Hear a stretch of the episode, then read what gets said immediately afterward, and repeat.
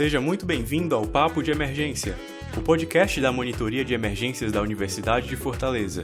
Eu me chamo Yuri Almeida e nesse episódio falaremos sobre ventilação mecânica invasiva. Na verdade, o que você vai ouvir foi uma aula sobre ventilação mecânica invasiva para a Liga de Trauma, Emergência e Medicina Intensiva, a LITEM, que é parceira nossa aqui na Universidade de Fortaleza. Essa aula foi ministrada pelo Dr. Adailton Braga, que tem residência em cardiologia pelo Instituto Dante Pazanese de Cardiologia, é especialista em medicina intensiva pela AMIB, que é a Associação de Medicina Intensiva Brasileira. Ele também é instrutor do ATLS e ACLS, colaborador da pós-graduação da AMIB aqui em Fortaleza, vice-presidente da Sociedade Cearense de Medicina Intensiva e também está na chefia da UTI do Hospital Leonardo da Vinci, que é o hospital destinado aos pacientes com Covid-19 aqui no Ceará. Bom, pessoal, só por esse mini currículo a gente já tem uma noção da autoridade do Dr. Adailton Braga em falar sobre ventilação mecânica. Então, se eu fosse vocês, não perderia esse episódio, hein? Um grande abraço e vamos lá!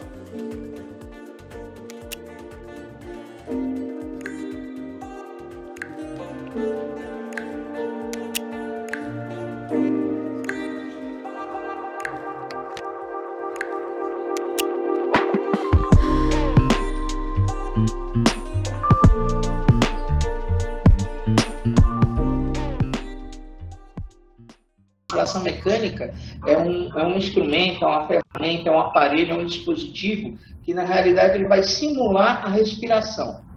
Mas ele não simula toda a respiração, porque a respiração ela é composta por dois componentes, a oxigenação e a ventilação. Então, como o próprio nome diz, é ventilador mecânico, né? Por ser ventilador mecânico, ele foi feito para tratar o componente da ventilação, tá? É o componente da oxigenação eu posso tratar com outros dispositivos, máscara de reservatório, máscara de Venturi, qualquer dispositivo que possa fornecer oxigênio em alto fluxo. E a gente classifica a oxigenoterapia em baixo e alto fluxo, dependendo de quantos litros de oxigênio eu forneço. Então, eu forneço, por exemplo, até 8 litros, 6 litros, eu digo que é baixo fluxo. Então, um catéter de oxigênio é baixo fluxo. Quando eu utilizo mais de 8 litros, por exemplo, a máscara com Venturi, a máscara com reservatório, eu digo que essa forma de oxigenar é de alto fluxo. Então a gente usou muito na Covid máscara reservatório, que a máscara reservatória 100%, eu posso utilizar entre 10 e 15 litros. Então, pela definição, é um dispositivo de alto fluxo. Mas a ventilação mecânica ela foi feita para aquele paciente que não consegue ventilar que é o paciente que não consegue ventilar? É aquele paciente que não consegue inspirar ou expirar adequadamente. Então, ele entra num trabalho muscular, um esforço muscular muito grande, e ele começa a fadigar essa musculatura, e ele começa a cansar. E isso vai levar a uma retenção de CO2, e a partir de então ele vai precisar de algum instrumento que faça esse movimento ins e expiratório por ele. Então, pacientes podem ter problemas de várias naturezas para isso acontecer. Podem ter problemas de oxigenação, por exemplo, como no caso da COVID, que eu tenho insuficiência respiratória hipoxêmica. Pode acontecer por retenção de CO2, como no caso do DPLC e da crise de asma grave, estádio mal asmático. Pode ter componente dos dois, sem uma insuficiência respiratória mista, como a gente chama, tipo um edema agudo de pulmão, que eu começo com hipóxia, depois eu faço uma retenção de CO2, quando minha musculatura cansa. Mas, indicação, então, de ventilação mecânica é isso, é para tratar uma insuficiência respiratória, eu tenho um componente onde o paciente não consegue mais respirar sozinho, ok? Eu posso fazer isso de duas formas. Eu posso fazer isso de uma forma invasiva e de uma forma não invasiva. Da forma não invasiva, eu posso fazer por máscara, certo? Ou um proguezinho nasal, ou uma máscara facial total, que é o que a gente mais utiliza, que é mais confortável para o paciente. Tá? Essa é a forma não invasiva que eu utilizo em algumas situações. Eu utilizo o mesmo respirador que eu utilizo quando eu entubo, só que eu utilizo essa forma de ofertar uma pressão na via aérea de forma não invasiva, utilizando esses sistemas. Para vocês terem uma ideia, eu posso fazer é, oxigenação de forma invasiva hoje por três mecanismos. É, o primeiro, por um catéter de alto fluxo, onde eu coloco um fluxo de oxigênio muito alto no nariz e oferta muito oxigênio para o paciente. Eu posso oferecer isso através de um capacete que a gente está testando aqui no DaVinci, que a gente chama de Elmo. Esse helmet aqui, eu, eu boto oxigênio em alto fluxo, para vocês terem uma ideia, 60 litros por minuto de oxigênio. Então, o paciente fica dentro desse capacete com uma pressão contínua na via aérea dele, como se fosse um CPAP, tá? uma pressão contínua na via aérea. Isso facilita quando ele puxa o ar, o ar entrar. Essa é outra Professor, forma não invasiva de ventilar, é o capacete. Mas nesse caso do capacete, a questão da irritação causada pelo oxigênio. Então, mas como ele fica, como tem um espaço, fica bem vedado ali, e como é alto fluxo, ele, o paciente nem percebe. Uhum. O grande problema do capacete é que eu não posso deixar muito tempo, eu tenho que deixar no máximo uma hora, porque o oxigênio com fluxo tão alto como esse, 60 litros por minuto, como você falou, pode trazer irritação, pode trazer algum problema é, desse sentido para o paciente, tá? Mas é uma forma que uhum. eu tenho de ventilar não invasivo, com pressão positiva, tá?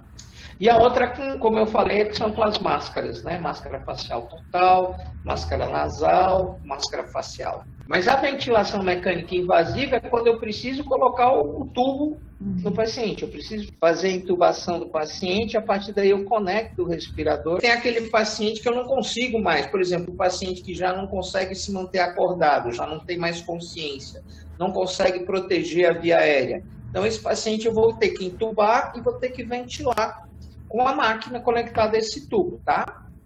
Então, depois que eu intubei, eu tenho que fazer a seguinte pergunta. Se o respirador, ele, ele simula a minha respiração normal, do que, que eu preciso para respirar? Então, vamos pensar. Do que, que a gente precisa para respirar? Porque esses são os parâmetros que eu vou ter que colocar no aparelho. Né? Vamos lembrar primeiro como é que a gente respira. Como é que nós respiramos?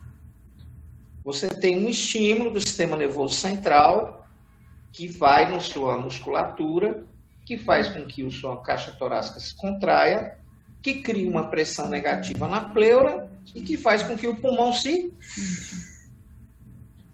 encha de ar.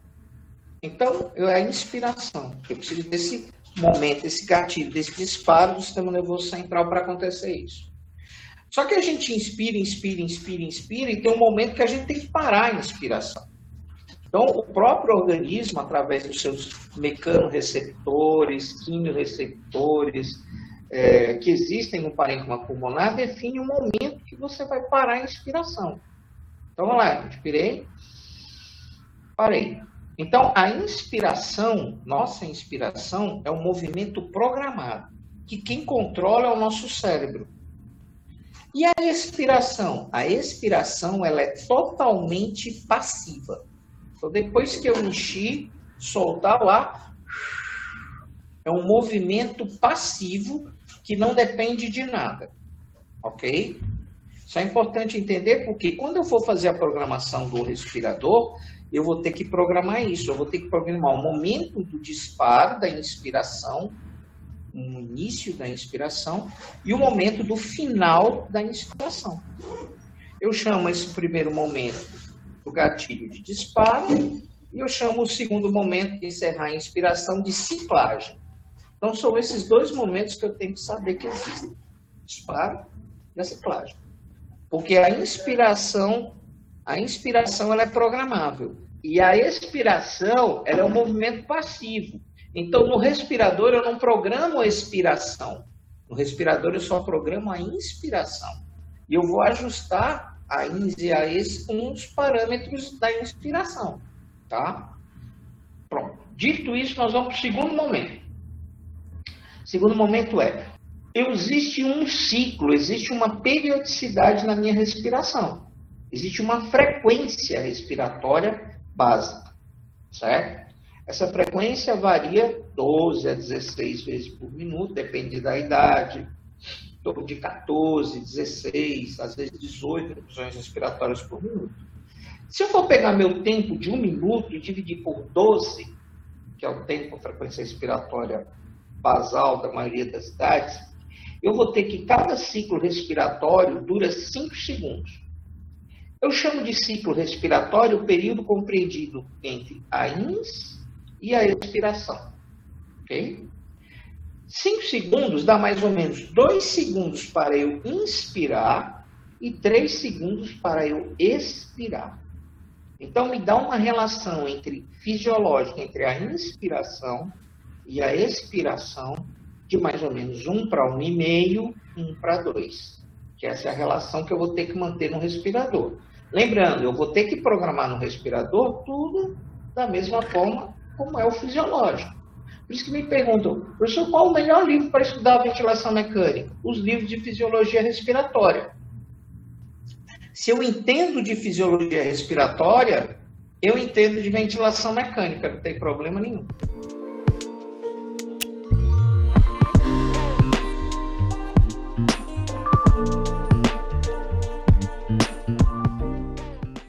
Então a gente já falou, eu preciso de um comandante para disparar o disparo, a inspiração. Preciso definir o tempo de encerrar a inspiração. Definir que a expiração é sempre um movimento passivo. Definir que existe um drive, existe uma frequência respiratória normal. E que a relação entre a inspiração e a expiração é de 1 para 1,5, 1 para 2. Beleza. O que mais eu preciso para respirar? Eu preciso para respirar de quê? A gente consegue respirar embaixo d'água? Não. Por que, que a gente não consegue respirar embaixo d'água? Porque lá não tem fluxo de ar. Então eu preciso de um fluxo para respirar. Eu preciso de gás, de ar circulando dentro do aparelho para poder sugar, eu puxar uma fração desse fluxo de gás para poder insuflar o meu pulmão. Beleza? Então, eu preciso de um fluxo de gases. Lembra que no ar que a gente respira, é, o fluxo de oxigênio é só 21% do volume desse gás que a gente respira, né? E no meu aparelho eu posso variar de 21% até 100%, dependendo da necessidade do paciente. Então, essa é outra coisa. Eu preciso de um fluxo para o respirador e eu preciso enriquecer esse fluxo com oxigênio. Eu preciso de uma fração inspirada de oxigênio. Mas aí o que, que faz? Vamos encher a bexiga, pega uma bexiga e enche a bexiga. O que, que acontece quando você enche uma bexiga? Você faz muita força no começo e depois você basicamente mantém só o fluxo de gás para a bexiga distender, não é verdade? O que, que representa eu encher a bexiga? Exatamente isso é o que acontece no pulmão quando eu jogo gás com pressão positiva lá dentro. A primeira parte da via aérea é só uma via aérea de condução. E essa via aérea de condução, são os brônquios, eles criam uma resistência dentro da via aérea, que eu tenho que vencer essa resistência para poder o gás chegar lá dentro do alvéolo. E assim como na bexiga, quando eu venço a resistência, que, que acontece? Chega um determinado ponto que o gás chega lá na parte distal da bexiga e aí ele começa a encher a bexiga. A capacidade da bexiga de estender quando o gás chega lá no alvéolo, eu chamo de complacência. Então, são duas leis que eu tenho que entender quando eu vou fazer fisiologia respiratória, quando eu vou ventilar um paciente. Uma é a resistência, é a força que eu tenho que fazer para fazer a coluna de ar entrar dentro do pulmão e chegar até o alvéolo e a complacência, que é a capacidade que o alvéolo tem em se distender e receber esse oxigênio que eu estou mandando para ele. Ok? Só para entender, uma doença que me altera muito a resistência. Asma, TPOC, qualquer coisa que leve a broncoconstricção. Se eu tenho um cano mais duro, mais apertado, o ar entra com mais dificuldade, ok? Um exemplo de uma doença que altera a complacência é o próprio Covid. A Covid leva uma inflamação alveolar, o alvéolo fica cheio de líquido. Imagina você encher uma bexiga cheia de água. Vai ser fácil ou vai ser difícil? Vai ser difícil, mais difícil. Então tenho um problema na complacência.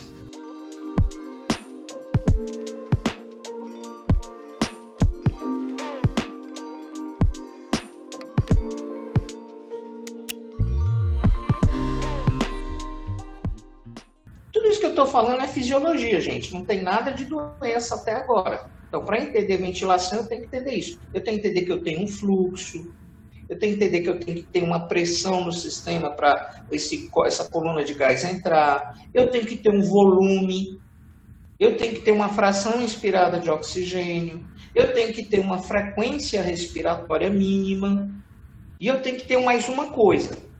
Lembra que o nosso alvéolo ele é cheio de uma substância que impede que na expiração o meu alvéolo colabe. Eu chamo essa substância de surfactante. Esse surfactante é produzido por um tipo de célula que é o pneumocito tipo 2. Dentro do alvéolo eu tenho dois tipos de célula de revestimento. O pneumocito tipo 1, que ele é o revestimento do alvéolo mesmo, e o pneumocito tipo 2, que é uma célula mais em forma de cilindro, e ela produz essa substância surfactante que faz com que, na expiração, o meu alvéolo não colabe. Então, o que mantém esse meu alvéolo aberto sempre é a pressão que existe no final da expiração, que eu chamo de PIP, ou PEP, como alguns chamam. Então, o que é PIP? É a pressão que existe no final da expiração que impede que o meu alvéolo colabe. Então, por exemplo, quando eu tenho um alvéolo muito cheio de líquido, catarro, sangue, água, eu preciso utilizar um PIP maior para eu manter o meu alvéolo aberto, para ele não fechar e não colabar. Essa é uma outra coisa que eu tenho que programar, ok? Então, fisiologicamente, são dessas coisas que eu preciso. Eu preciso de um centro que comande, eu preciso de um fluxo de gás, eu preciso de uma pressão, de um volume, de uma frequência, de uma fração de oxigênio e de um PIP. É isso que eu vou programar no respirador. Todos os respiradores são iguais. Todo respirador tem três coisas. Ele tem um display para ver as curvas, ele tem uma coluna de ou botões ou locais que eu faço a programação, e eu tenho uma outra coluna que eu vou ter os valores do que está acontecendo dentro do pulmão do doente. Que uma coisa é o que eu programo e outra coisa é o que o doente precisa.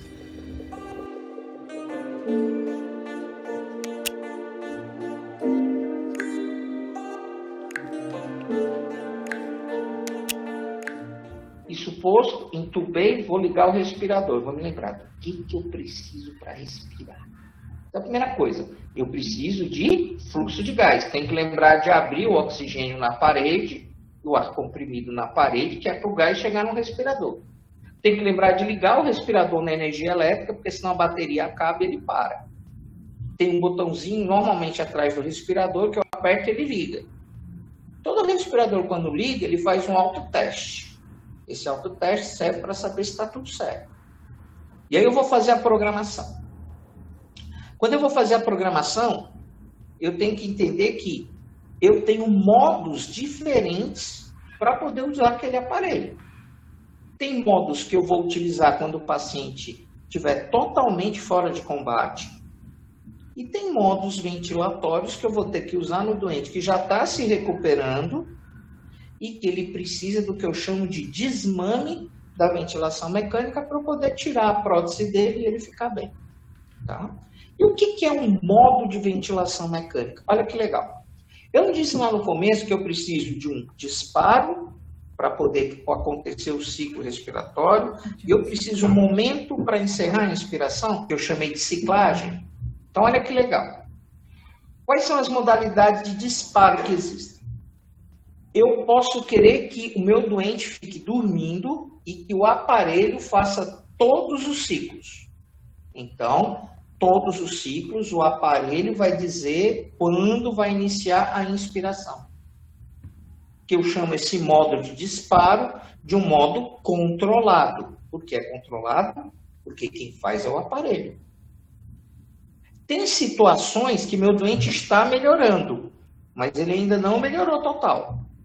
Então eu programo o meu aparelho através de um botão chamado sensibilidade, Quanto mais negativo eu deixar, mais fácil o paciente respirar. Quanto mais positivo eu deixar, mais difícil o paciente respirar. Tá? Sensibilidade. Então, quando eu deixo a sensibilidade muito baixa, o que, que acontece? Fica fácil para o meu paciente fazer força e o aparelho entrar. Ele faz força, o aparelho entra na frequência dele. Se por algum motivo ele não fizer força e não entrar, o aparelho entra. Eu chamo essa modalidade de disparo de assisto controlado. Quando o aparelho nunca entra, só entra o paciente, eu chamo essa modalidade de disparo de assistida.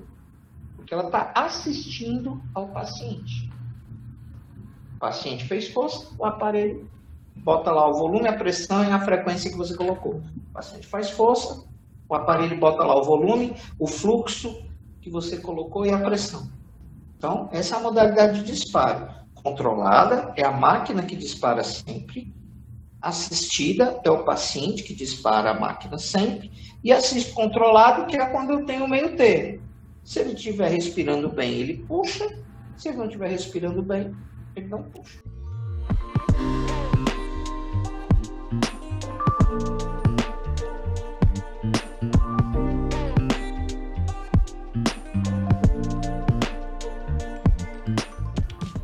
Uma outra modalidade de disparo, que aí o doente puxa, mas ele não entra a programação do respirador. Ele consegue tirar o que ele precisa, que eu chamo essa modalidade de espontânea. Ou seja, ele está aqui respirando sozinho e o aparelho praticamente está só conduzindo oxigênio para ele e ele puxa aqui na frequência dele, o volume que ele quiser, na pressão que ele precisar para poder ventilar. Então, olha que legal. Quais são os modos ventilatórios? Ventilação controlada a pressão. Ou seja, o disparo é controlado e a ciclagem, que é aquele momento do final da inspiração, é definido por uma pressão. Ventilação controlada a volume. O disparo é controlado e a ciclagem, que é o momento do final da inspiração, é definida por um volume pré-determinado por mim, que normalmente é em torno de 6 ml por quilo de peso ideal. Tem uma fórmula que eu uso para calcular o peso ideal do paciente, e aí eu faço a continha. Na, na Covid aqui, a gente ventila até com menos de 6, ventila com 5, ventila com 4, dependendo do que eu consigo para manter o doente estável. Tá? Então, ventilação controlada a pressão, ventilação controlada volume, tá? Aí vamos supor que é o doente que está puxando. Ventilação assisto controlada, a pressão ou a volume. Certo? Então, essas são as modalidades, os modos básicos de ventilação mecânica, quando o paciente precisa do aparelho, quando ele não tem condição de respirar sozinho. Mas vamos supor que o meu doente está se recuperando e ele já consegue respirar sozinho. Ele já está um, dois dias em assistido. Ok, eu tenho outras modalidades ventilatórias, onde eu coloco só o suporte para o paciente e ele puxa do respirador. Essas modalidades são pressão de suporte, SMV e IMV. Tá? São modos de ventilação mandatórias intermitentes, ou seja, o paciente respira espontâneo e de tempos em tempos o aparelho dá um ciclo e ajuda. Esse é um tipo. Outro tipo é eu coloco uma pressão contínua dentro do sistema e cada vez que meu paciente respira, essa pressão do aparelho empurra o gás e facilita o esforço, o trabalho do meu doente, que é ventilação com pressão de suporte. Essas modalidades são modalidades de desmame da ventilação mecânica. Certo? São modalidades que a gente utiliza naquele doente que está se recuperando, que eu já penso em tirar o tubo dele, ok?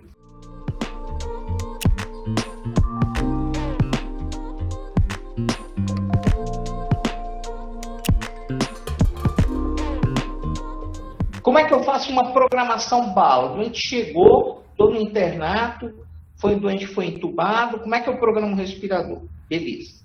Existem algumas dicas que a gente dá. Por exemplo, se o paciente tem um pulmão saudável ou se o paciente tem um pulmão doente. Então, isso vai fazer uma grande diferença para o nosso paciente. Tá?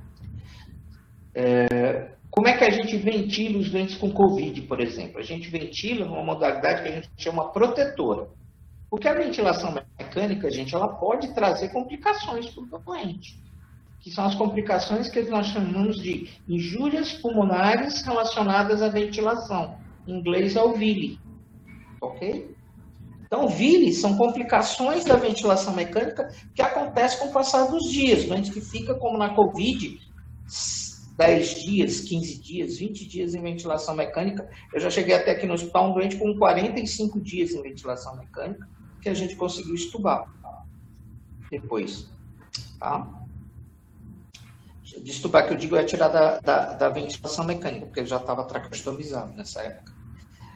Então, esse tipo de lesão da ventilação mecânica, ela corre muito frequente. Então, a gente tem que pensar em estubar no momento que eu entubei o doente, já me programo. Como é que esse doente vai estar daqui a cinco dias, daqui a sete dias? Será que vai dar para a gente evoluir, para tirar o tubo? tá? Então, vinho é uma coisa muito, muito, muito perigosa e que a gente tem que combater. Vamos fazer uma programação. Então, ventilação protetora. Vou usar um volume baixo. Não vou deixar a pressão passar de 30, a pressão de platô, certo? Tem uma forma que eu, eu tenho. Eu, lembra que eu falei que eu tenho que ter uma pressão para vencer a resistência e depois uma pressão para fazer a complacência? Então, é o que a gente chama pressão de pico e pressão de platô. Você não pode deixar a pressão de platô passar de 30, né? A pressão de pico passar de 35, 40, porque isso causa lesão no pulmão. Tá? A gente trabalha com isso aí. E a gente trabalha com uma outra coisa que é a diferença entre a pressão de platô que eu tenho e a PIP do paciente. Então, a pressão de platô menos a PIP me dá uma coisa chamada drive pressure, ou seja, é a pressão de enchimento do alvéolo. Quando eu passei aquela pressão da via aérea de resistência, que eu vou começar a estender o alvéolo, é, é no momento da pressão de platô. Então, a, pressão que eu tenho que ter para manter o alvéolo cheio é uma pressão que é a diferença entre a pressão de platô e a PIP, que a gente chama de drive pressure, que deve estar em torno de 10, 15, 16, 17 milímetros de mercúrio. No respirador, com as curvas, eu tenho como calcular tudo isso, tá? Então, essa drive pressure é essa pressão que eu preciso para encher o alvéolo de gás, para o alvéolo poder promover as trocas. Eu chamo isso de drive pressure.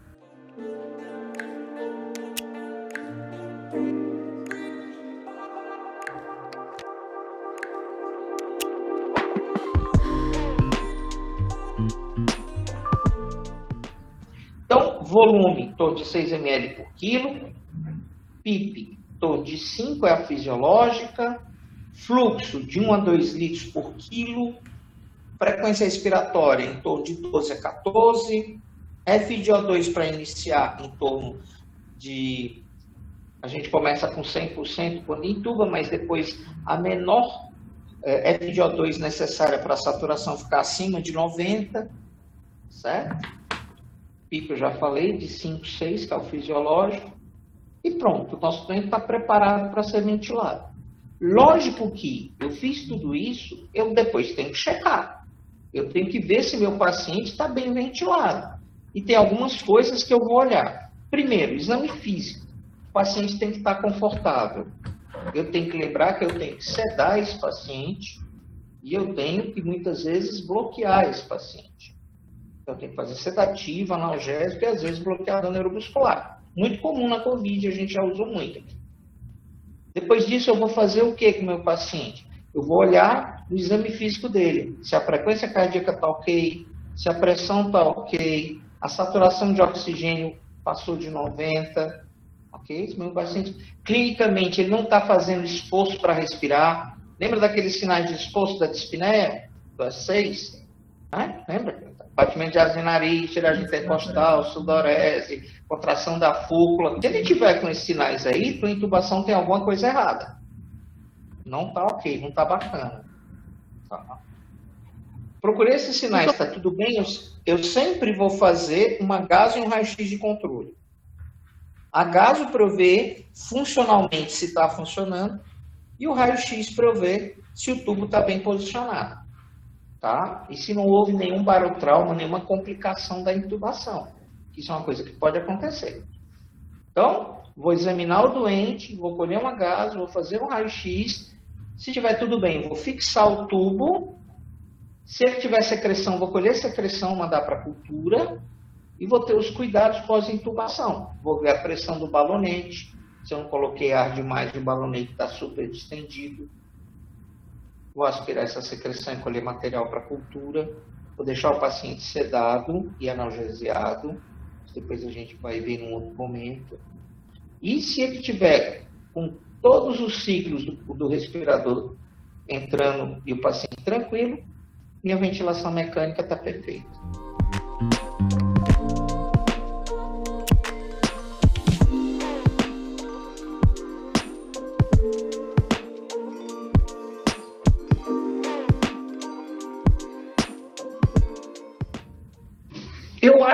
Falei demais, estou vendo o tempo aqui.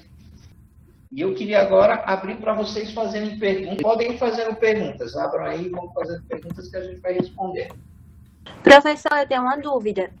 Com qual frequência a gente, a gente colhe a gasometria do, do paciente? É sempre quando faz o ajuste da FO2? Não, então, a gente sempre. Primeira coisa, eu entubei.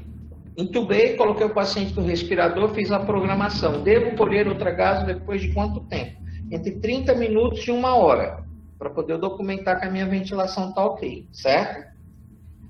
Se o paciente ficar estável e eu não mexer em nenhum outro parâmetro da programação, basta coletar uma gaso daqui a seis horas. Se eu fiz, por algum motivo, algum ajuste no respirador, aumentei a frequência, aumentei a PIP e tal. Normalmente o paciente tem uma intercorrência.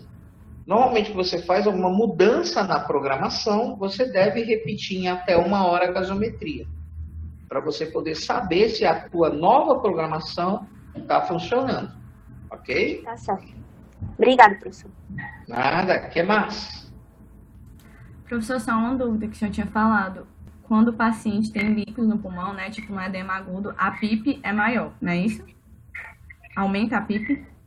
Tá, exatamente. A gente trabalha com, com PIPs mais altas porque a ideia da PIP uhum. é manter a pressão positiva dentro do alvéolo e o ar entra com pressão na inspiração, empurra o líquido para dentro e a PIP mais alta faz pressão na expiração e impede que o líquido volte. Essa, essa é a ideia. Nem sempre dá certo, mas no, principalmente no edema agudo cardiogênico funciona bem. Certo. Perguntaram aqui no grupo é, qual é a sigla da, das lesões que são causadas por conta da ventilação mecânica. A VILI, V-I-L-I, VILI, é. Tem, a gente tem cinco complicações básicas da VILI. Tá? O barotrauma, o volutrauma, o atelectotrauma, a resposta inflamatória e a disfunção orgânica. São cinco coisas que a VILI pode dar de, de doença no pulmão do, do cidadão, que fica muito tempo em ventilação mecânica. Isso é importante entender, porque às vezes o paciente não tem infecção. Por exemplo, às vezes ele teve um trauma. Ele teve um grande trauma, fez uma grande resposta inflamatória, o pulmão dele fica branco, eu começo a ventilar, esse paciente fica muito tempo no respirador, ele começa a evoluir com sepse. Da onde veio essa sepse? Sepse é uma complicação, é uma das formas de VILI, porque você tem uma resposta inflamatória, tá? E essa resposta inflamatória evolui para disfunção orgânica, isso foi desencadeado por uma infecção, por uma PAV, uma infecção associada à ventilação mecânica, que é muito comum.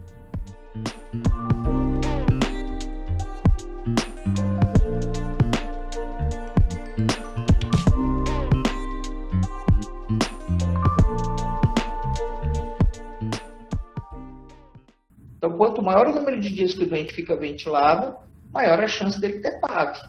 O que mais? Manda aí. Quando a gente vai lá programar o, o, respirador, né, com todos esses valores que você falou, mas mesmo assim o paciente ele não está respondendo. Aí você ainda não consegue, assim, achar a causa da falta de resposta. Tem algum parâmetro que ajuste primeiro, ou você... Anota aí. Você entubou, programou o respirador e o doente não está legal use a mnemônica DOP. O que, que é o DOP? O D é de que o tubo deslocou, saiu do lugar, ou o doente se estubou. O O é de obstrução da via aérea. Às vezes o doente faz uma rolha de sangue, uma rolha de catarro, alguma coisa está entupindo o tubo. O P é de problema pulmonar. O paciente pode ter feito um, um pneumotórax, o paciente pode ter feito um TEP, o paciente pode ter feito algum problema no pulmão, tá? pode estar em edema agudo de pulmão, tá? P é de problema pulmonar. E o E é de falha do equipamento. O teu respirador está com algum problema, acabou o fluxo de gás da rede, principalmente de oxigênio ou ar comprimido, que é uma complicação comum, certo? Para vocês terem uma ideia, aqui no Leonardo da Vinci, a gente teve que trocar o, o cilindro de oxigênio mãe ali fora e nós colocamos um que era o dobro do tamanho do original aqui para o hospital. Para não faltar oxigênio, porque a gente tinha, chegamos a ter 130 pacientes em ventilação mecânica no hospital, ao mesmo tempo. Lógico que eu não vi os 130, né? Mas a maioria dos 130 fui eu quem viu. Então, então DOP, lembre-se do DOP. D de deslocamento, O de obstrução, P de problema pulmonar e E de falha do equipamento. Existe ou quais seriam as medidas que eu, como médico, posso fazer para evitar que meu paciente tenha uma infecção associada ao ventilador? Tirar o mais rápido possível o ventilador dele. Tentar resolver o problema que fez com que você entubasse o mais rapidamente possível. Por exemplo, você tem um paciente que teve um infarto e fez um edema agudo de pulmão. Você precisou entubar o paciente. Então, o paciente foi para a hemodinâmica, fez angioplastia, voltou, saiu do edema do pulmão, tira o tubo dele. Quanto mais tempo ficar, mais chance ele tem. Não tem A gente faz várias coisas para evitar a PAV, mas não tem como. Todo doente ventilado mais de sete dias vai ter pneumonia. E normalmente o bicho é de fora de hospital, né? Esse é, é o problema. Para vocês terem uma ideia, o paciente que fica em ventilação mecânica na Covid, de cada três entubados, dois vão morrer. Só um vai se recuperar. Tá? Isso aí é, é, estatística mundial, não é nossa aqui do Leonardo, não. A MIB publicou um, um, uma revisão de, é, são mais de 10 mil pacientes, 450 UTIs no registro nacional, mostrando exatamente essa mortalidade. Quem vai para ventilação mecânica, de cada 3, 2 vão morrer. E é exatamente essa a nossa estatística aqui no hospital. Não é diferente disso. Então, o segredo para prevenir a PAV é tire da ventilação mecânica assim que possível. É, professor, mais uma pergunta. Tinha visto as recomendações de ventilação mecânica brasileira de 2013, né? E aí ele falava alguma coisa. Essa aí mesmo. Pronto, que o profissional. Que o profissional beira-leito tem que ficar, tipo, acompanhando o paciente beira-leito nas primeiras duas horas. Isso na não invasiva. Isso. Na invasiva, Isso. é também o mesmo tempo de acompanhamento, é, o que a gente faz na prática é o profissional que fica do lado do doente é o fisioterapeuta. Ele, o fisioterapeuta, fica ao lado do paciente. E a gente está dentro da UTI ali, uhum. andando, resolvendo outras coisas, e de vez em quando dá uma olhadinha para ele, ei, cara, tá tudo bem aí? Aí você passa lá, dá uma olhada no doente, aí com uma hora você colhe a caso, vê a caso, vai lá, examina o doente de novo, tá? Então a gente fica de olho mesmo. O doente que eu acabei de entubar ou que eu acabei de extubar, a gente nas primeiras duas horas tem que ficar disponível ali próximo e dando assistência. É isso aí mesmo. E aí depois dessas duas horas o acompanhamento fica sendo é, de quanto quanto tempo? Se o paciente estiver estável, vai de duas para quatro, depois vai para seis, aí a gente fica com uma visita por turno. Normalmente o paciente recebe visita três vezes por dia, quando está estável, né? Pela manhã, à tarde, uma visita à noite. É uma dúvida. Quando eu entubo meu paciente, por quanto tempo eu posso deixar ele entubado antes de ir para a traqueostomia? Boa pergunta. Depende a resposta. Por exemplo, na Covid, eu sou obrigado a esperar 14 dias.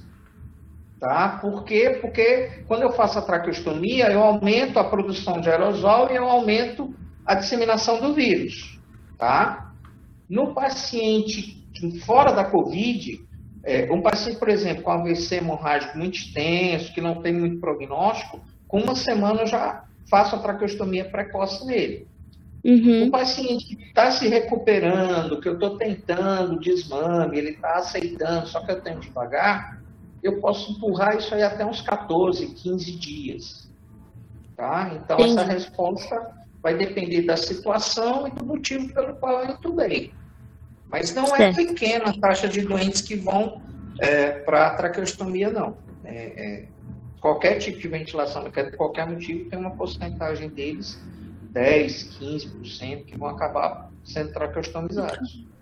Entendi. Professor, então, é basicamente quando vai ter que ficar mais de 14 dias entubado, a gente dá preferência fazer a tráqueo para evitar as complicações do tubo. Isso. Isso. Tem coisas que são importantes a gente fazer no doente. Por exemplo, a medida de prevenção de PAV, né? Foi perguntado. O que, que eu faço normalmente para prevenir PAV? Eu tenho que manter a pressão do balonete entre 20 e 30 centímetros de água, milímetros de mercúrio, tá? Para não ter hiperdistensão do balão e isquemia, estenose de traqueia. Eu tenho que manter a cabeceira do paciente elevada entre torno de 45 graus, entre 30 e 45 graus. Eu tenho que fazer higienização oral e aspiração subglótica, porque em cima do balonete fica uma secreção que pode infectar o pulmão. Certo? Então, todas essas medidas, Uhum. eu tenho que promover no doente que está estável uma coisa que eu chamo de despertar diário, tem que suspender a sedação e ele tem que, que acordar para eu ver se ele tem condição de sair da ventilação mecânica. Então, todas essas medidas são medidas de prevenção de PAP. E eu faço isso todo dia com o meu doente na ventilação mecânica quando ele entra naquela fase que ele está estável. Né? Tudo isso para Uhum. tentar tirar o tubo dele o mais rápido possível. Professor, aí outra dúvida assim que surgiu, que surgiu agora principalmente com, com o LH8, né, questão da ventilação mecânica, é que o professor Tadeu, ele dá umas regras pra gente, digamos assim, se, é, a questão do volume corrente, é, o peso ideal vezes 6 vai dar o volume corrente, aí o fluxo vai ser isso dividido por 10, só que por causa das curvas no X-Lang, é, se eu botar aquela curva quadrada não dá certo, a dá. aqui vai até fosse metade. Dá, dá mais ou menos assim, só que não dá, aí tem que ser a outra que é caindo toda, pra dar certo, digamos assim, as regras. Davi, é aquela coisa, para cada especialidade você tem uma, uma- um olhar diferente, né? Essas dicas que o Tadeu dá são dicas muito úteis do cara que é clínico e usa paciente ventilação mecânica. Só que se eu for falar isso com um especialista, com um intensivista, é, ou com um fisioterapeuta respiratório, ele vai te dizer que é- dá para usar esses macetes? Dá. Mas não é o ideal e não vai funcionar. Aliás, funciona poucas vezes, não, não funciona a maioria das vezes. Por exemplo, quando eu ventilo um cara a volume, eu tenho que entender que eu tenho que usar uma curva descendente nele. Por quê? Porque eu tenho que fazer Uhum. mais pressão no começo da inspiração para vencer a resistência e menos pressão no final da inspiração, que é para vencer a complacência. Se eu for ventilar um paciente a pressão, não existe no respirador nem a curva descendente, só tem a curva quadrada, que é a curva de fluxo, que ela é a curva que foi feita ideal para ventilação a pressão. Entendeu? Uhum. Então, lógico que todas aquelas dicas que ele dá são dicas para quem não tem o hábito, né? E para quem não é especialista. São dicas muito boas, essas dicas aí. Uhum. Mas você vai ver que na hora do vamos ver, do pegar para capar, ajuda, mas não é o. Não vai funcionar, porque não funciona. Você tem uma ideia? É, é, às vezes ventilar é difícil porque você precisa conhecer o doente. Tá? Você tem uma ideia, na Covid, o preconizado é ventilar a volume. Eu estou fazendo um trabalho que nós tivemos muitos doentes com obesidade aqui, com Covid. Os doentes obesos não ventilam a volume. Isso é uma coisa que na literatura a gente sempre leu. A melhor forma de ventilar obeso é como? A volume. Mas a Covid me mostrou para a gente, eu estou levantando os dados, que esses doentes eu tive que ventilar a pressão. Uhum. Entendeu? Então tem Sim. coisa que vai mudando também, a gente usa e, e- e vai depender do, do paciente. Eu vou ter que experimentar um modo ventilatório, ver como ele fica, ajusto o modo, às vezes mudo o modo, para encontrar Uhum. o que ele se adapta mais, o que ele fica melhor. Certo. Entendeu?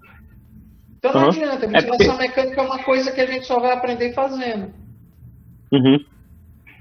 Isso que a gente nem falou de assincronia, né? Eu falei só de modalidade de ventilação mecânica básica. A sincronia é para depois.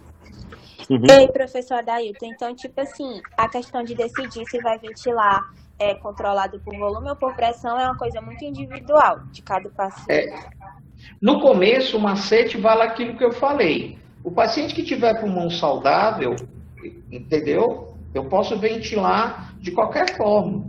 Mas o paciente tiver o pulmão doente, eu vou ter que testar, por exemplo, ventilação protetora, ventila volume. Mas vamos supor que eu peguei um paciente né, com broncoespasmo severo, que eu preciso limitar a pressão no pulmão dele para não ter barotrauma, um asmático, por exemplo.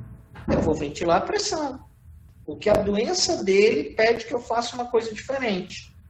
Um DPOC, um asmático, um edema agudo de pulmão, tanto faz eu ventilar volume ou a pressão, edema agudo. Uhum, tanto entendi. Faz. Uhum. Entendeu? É, é, eu tenho que ter o um entendimento disso e eu tenho que ter o um entendimento de como está a via aérea dele. Saber o que é resistência e saber o que é complacência. Porque eu vou escolher muito a minha modalidade ventilatória dependendo dessas duas coisas. Tá? Uma coisa é ventilar um pulmão enfisematoso duro, outra coisa é ventilar um paciente que teve um TCE, por exemplo, ou que fez uma neurocirurgia, que o pulmão dele é normal. Aí tanto uhum. faz. Entendeu? Entendi. Porque a gente, a gente brinca, a gente diz assim, qual a melhor modalidade de ventilar? Aquela que a sua equipe está acostumada. Porque quando você tem um time treinado para ventilar num determinado modelo, e ele ventila bem os pacientes naquele modelo, aquela é a modalidade ideal.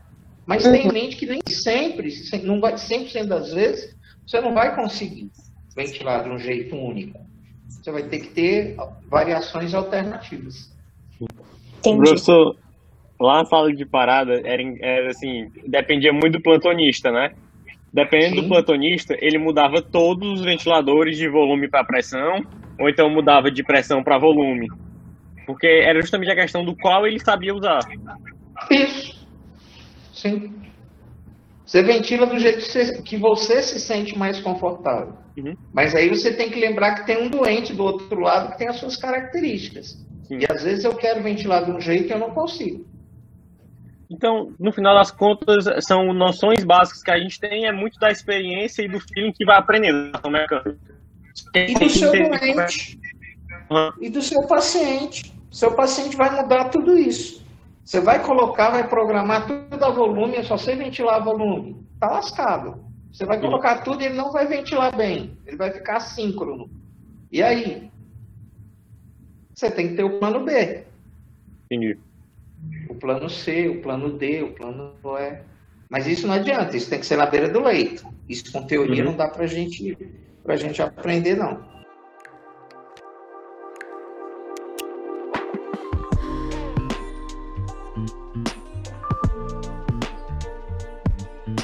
Bom, pessoal, estamos chegando ao final do nosso episódio. Gostaria de agradecer a todos que estão nos acompanhando. Nós abrimos agora um Instagram, arroba Papo de Emergência. Siga-nos lá, tire suas dúvidas, fale com a gente, qualquer coisa que vocês quiserem entrar em contato conosco. Agradecer também ao Dr. Adailton Braga por ter ministrado essa aula de ventilação mecânica e pela Liteme por ter nos fornecido o áudio dessa aula. Então é isso, pessoal. Espero vocês nos próximos episódios. Um grande abraço e até mais.